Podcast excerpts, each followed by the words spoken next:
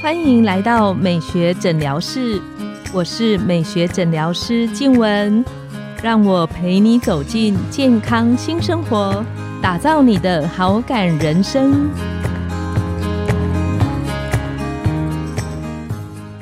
欢迎光临美学诊疗室，我是你的美学诊疗师静文，让我陪你练习好感人生，走进健康美学新生活。今天我们邀请到的来宾是整形外科的何瑜珍医师，我们请何医师跟线上的听众打个招呼。大家好，我是何玉珍医师。嗯，今天听说何医师要来跟我们聊聊关于沟通这一件事情。嗯，那其实我们每天在生活里、在工作上都需要跟身边的朋友不断的有很多沟通的部分。那何医师在沟通这一件事情上面有什么是你想跟我们听众特别分享的？关于沟通这件事啊，我真的是一个很需要加强的人。但是呢，因为我们的工作的关系，在医美诊所、整形外科，沟通又是最重要的一件事。当然，我们会很努力的学会跟客户啊、跟病人沟通。那但是事实上呢，我们从以前外科医师的训练，我们的本位主义真的太强了。哦，我们的那个上对下。讲话的方式呢，是从祖先传承下来的这样子，所以我觉得这一块呢，我大概这几年，或许是六七年的时间，嗯，我很努力的会去上一些课程，或者是说沟通的这个书籍，然后心理学相关的，我其实都有在涉略。对啊，那我觉得以前的沟通都是在想要说服别人，嗯，对。那我觉得现在我们现在这个时代啊，比较多的都是在觉察自己，我自己的状态。对，因为呃，如果你的状态是好沟通的时候。大家都可以跟你沟通。如果你一直都想要说服不同的人，那你就很累。这个说的很好哎，就是从想要说服别人，不同的别人，不同的别人，到觉察自己，觉察训就是调整你自己，能够适应不同的频道的人，然后让你变得好沟通。其实不是我沟通别人，是别人跟我，不是别人不好沟通，是自己不好沟通。这个我花了很久的时间，我才发现。因为像像我这样子，我本来是很想要结婚生小孩的，呃，一直到。到现在四十一岁都还是单身嘛，然后呃，所以说当然是经历过不同的呃男朋友，嗯，对。那其实通常会让我觉得我沟通有问题呀，就是不是跟家人，不然就是跟情人，因为这些关系是你不想要分开的，嗯，然后你势必一定要沟通到让大家可以一起好好生活的，对。那所以我自己呢，就是从自己跟原生家庭的这个沟通，跟爸妈的沟通，跟我妹妹我三个妹妹的沟通，再加上这个伴侣男朋友的沟。通上，去发现到说，我其实是一个不善于沟通的人。我是善于指导别人，善于告诉别人什么如何配合我，但是我不是一个可以对等沟通的人。但是也因为这样子，所以我也讨厌那种要指导我、要上对下对我、影响我的人。所以在过程里面呢，我我确实有感觉到很多的无力感啊。然后当然过程里面也会从我们那种防御基准，就是啊都是别人错，都是别人不好，然后到慢慢的发现，嘿。为什么换了不同男朋友都一样的结果？然后呃，明明他是一个善于沟通的人，明明他是一个脾气很好的，为什么他不想理我了？不是用吵架来收场，而是用不理会，或者是用一些善意的拉开距离，然后来结束我们的关系。嗯哼，对，刚好有一个契机呢，就是我去上了同时间上了沟通的课程。那时候我就很想要跟我那时候分手的男，去年分手的男朋友，就想说，为什么我们本来很好的呀？那为什么忽然间你变成？这样，而且这个他已经不是第一个这样对我的人了。嗯，我真的很想跟你好好说话，你为什么不给我机会呢？那我刚好那时候就看到伯克莱这本书，这个赖佩霞，我想跟你好好说话，觉得正中我的心。对对对对对。然后记得之前有在 YouTube 还是 TED Talk 有听过他的一些演讲，呃，类似就是说原生家庭的课题。对，然后我那个时候确实有感受到，我跟家人的沟通会影响到我跟伴侣的沟通。对，然后我在看这个过程里面呢，它其实一个关键的那个想法就是非暴力沟通。嗯哼，非怎么说非暴力沟通？对，非暴力沟通就是一个已经有被规范起来，它就有四个阶段。好，一个阶段就是说，我现在想跟你沟通的话，遇到一个事情，我们过去就会呃直接发脾气嘛，嗯然后会，讲一些操控，你为什么每次都这样子？这就是暴力沟通，因为用每次，其实不一定每次，但我们就会讲你每一次。而且马上就是很情绪化。嗯，对，那他会把这样子的你的这个情绪起来，把它分割成四个阶段。第一个就是叙述客观发生的事实，然后哎讲了嘛，对不对？然后哎你你你这次又慢慢两两个小时回家，嗯对不对？这件事情。然后第二个就是说表达你的情绪，你此刻的情绪。哦，你这件事情呢，让我觉得难过，让我生气。然后第讲出自己的感受。对对对对对对对。然后呢，就是听他的反应，看他的那个反应，然后最后呢，听完他的解释什么之后呢，就是再提出你的请求，就是说。那是不是下一次可以？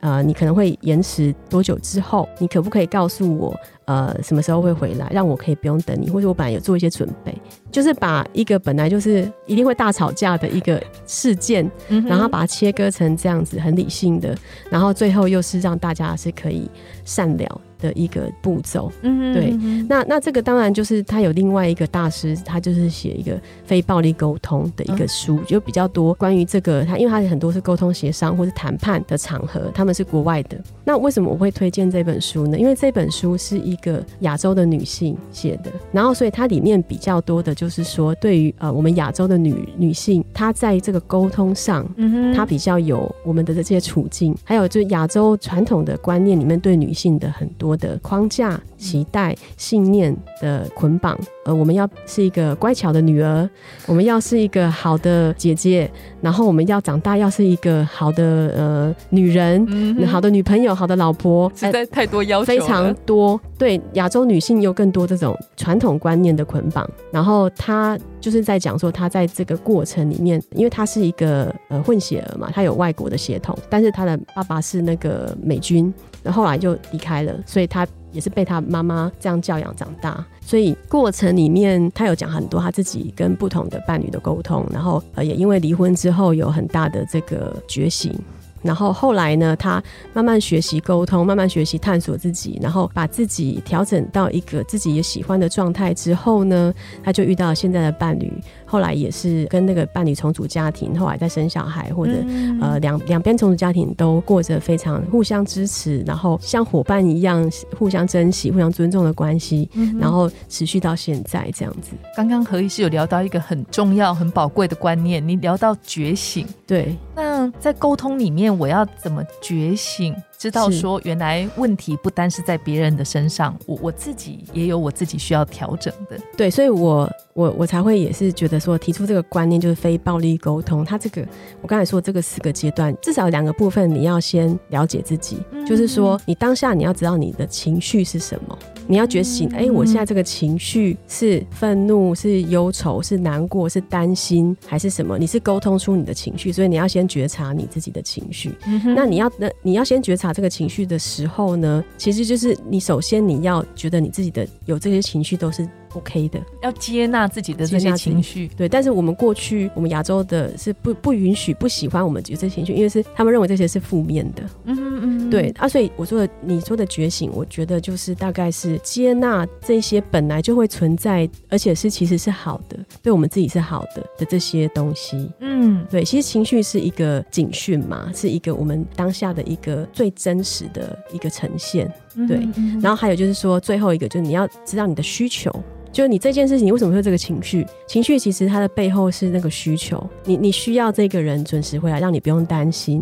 然后你需要哎、呃，你可因为你可能会想要帮他准备一些什么东西，结果放很久，什么饭菜放很久，他等了两个小时嘛，对不对？Anyway，就是说你需要你跟这个人的关系，你有什么样的期待，然后你是有清楚的沟通出来的。我觉得何医师这个讲的很重要，是在情绪的表达上，我们的其实是担心他，但对方有时候他收到的可能只是觉得你好像在责备他。是是是是是，对。但是因为我们过去的表达方式都是比较暴力的，那那是大家擅长，整个我们整个社会的集体意识都是这样子在表达。你看那个三 D 的那些连续剧或是什么，都是很多的操控，很多的这个言语的这种强压。呃信念绑架，或是 anyway，它其实是一个大家学习上来的。嗯，对，那我们如何跳脱这些我们从小学习上来的，然后重新用我们现在是一个成年人重新做选择？你要怎么样说出现在这一段话？嗯哼，对，所以他其实这本书里面有一页就只有写一句话，我已经放在我的那个手机的那个什么 首页吗？首页就只有这句话。他写说，命运是嘴巴说出来的结果，他就只有这句话，就是说你怎么样选择你说出来的话，会改，然后会会会影响你跟这个人的关系，然后甚至于会穿透你这个人，你每天怎么样过这个生活。所以我每次看到这个，我都会有一种提醒。震惊，因为因为你怎么样跟人互动，那个生活品质，你跟人的关系，还有你工作也是，你怎么样，你说出什么样的话，会决定你今天开不开心。嗯，对，那那就是你的命运嘛。命运就是你现在得到什么，开心什么，对不对？你失去什么，对？那你怎么选择当下要你要怎么样停住讲那些很情绪的话？然后，因为我我真的很容易讲出一些情绪的话，对，这这是我们家就有点像是原生家庭就代代相传下来的，比较多责备，嗯比较比较少嘉许，然后比较多呃控制，对，那个背后是很多的不安全感，嗯。对。何医师可以再跟我们稍微聊一下，就是你看了这一本书，你觉得在沟通这件事情上面带给你的改变跟一个开始是什么？最大的改变就是说，我只要想到要把那个分成四个步骤，我就会先停一下，就会先冷静下来然后冷静一下，我就就像我说的，对自己的决定，我就想先冷静一下，我现在这个情绪是什么，然后再就我的需求又是什么。其实光是要去想这个哈，就需要去上个厕所干嘛的，或是说需要先停一下喝个水，然后光是这个停顿啊。其实就可以，不管在客户的沟通，或者是我们平常的互动里面，跟尤其是家人家人之间，因为家人真的很容易反射性就讲出话来。没错，没错，那个气一下就上来家人的那种预期，还有那种应该怎样、应该怎样的那种更多。没错，对，但是当我停下来，愿意不要是先讲话的那个人，对方有时候就先讲了。嗯哼，对，包括我现在交的男朋友也是，我常有时候常常那个要发顺便发作有没有？然后我就四个阶段就还在想四个阶段那那个要讲什么的时候，他就开始讲他的，我就啊、其实是我误解他了。对对对对对，就光是那个停顿，然后想到情绪跟需求，那有时候就想到，哎、其实那个需求不过就是我担心他而已。没错，对对对对有时候是一个理解了，就是站在对方的角度理解他的想法，而不是，这样两个人的沟通上就比较容易对平。嗯，还有就是这个沟通的这个想法的背后的呃含义，其实就是在于没有对错。就是我要如何架起一个我们可以沟通的那个桥梁，或者是一个通道。就是说，我们是在讲这个沟通本身，而没有说，诶、谁的责任，谁应该怎样，就没有那些应该不应该，而是我现在我怎么样去去理解他的状况，怎么跟我想的不一样。当你在想这个沟通的时候，你就会比较跳脱那个好坏对错，然后对不对那种。对这个是个阶段，今天我们有学习到。对，哎、这个后来我推荐给我们诊所的一些呃业务啊，他们对于销售技巧也有很多的帮助。对，在处理客诉，或是说在跟了解客户的需求上，嗯嗯对他们也有很很深的理解。嗯，是，我很喜欢圣经里有一句话，他说一句话说的何宜，就如金苹果在银网子里。其实他就讲到那个沟通哦，就是说话，就像刚刚何医师分享这个书里面的，你说，嗯、命运是嘴巴说出来的，的结果。对，做出来的结果。对，那关于这一集沟通，何医师有什么呃，还有其他什么部分可以跟我们线上的听众来分享的？其实就是从你自己切身的经历之痛跟你的 真的，真的，我我自己真的是慢慢的把我自己的这个状态呢，越来越清楚自己，我我就会固定拿一些地雷、地雷、哦，没地雷没错，其实每个人都有自己心中的那个地雷，对，就是把那个地雷区，然后慢慢的去发现，嗯。然后有时候会事先跟到跟跟别人讲。再来的话，就是我我很习惯，就是我需要一个女王的迎接的场合，或女王的对待、尊荣感，我需要这种。当我知道这件事情的时候，我就会适时的放下这个皇冠跟这个袍子。就是当我想要去跟对方沟通的时候，我很努力的会想要去跟他是在一个一样的高度去跟他沟通。那我就会发现，这个时候呢，呃，确实是比较好的沟通。对，就是其实就是还是在于对自己的了解。嗯，对，就是刚刚何医师提到自我的那个觉察，自我的觉察，它有四个阶段。对对对。那今天我们学到很多，很谢谢何医师精彩的分享。好吧，我们的节目呢到了尾声，拥有好感人生就从今天开始，每周一、三、五晚上十点。带你从日常的好感练习，共创健康美学新生活。美学诊疗室欢迎再度光临，我们下次见，拜拜，拜拜。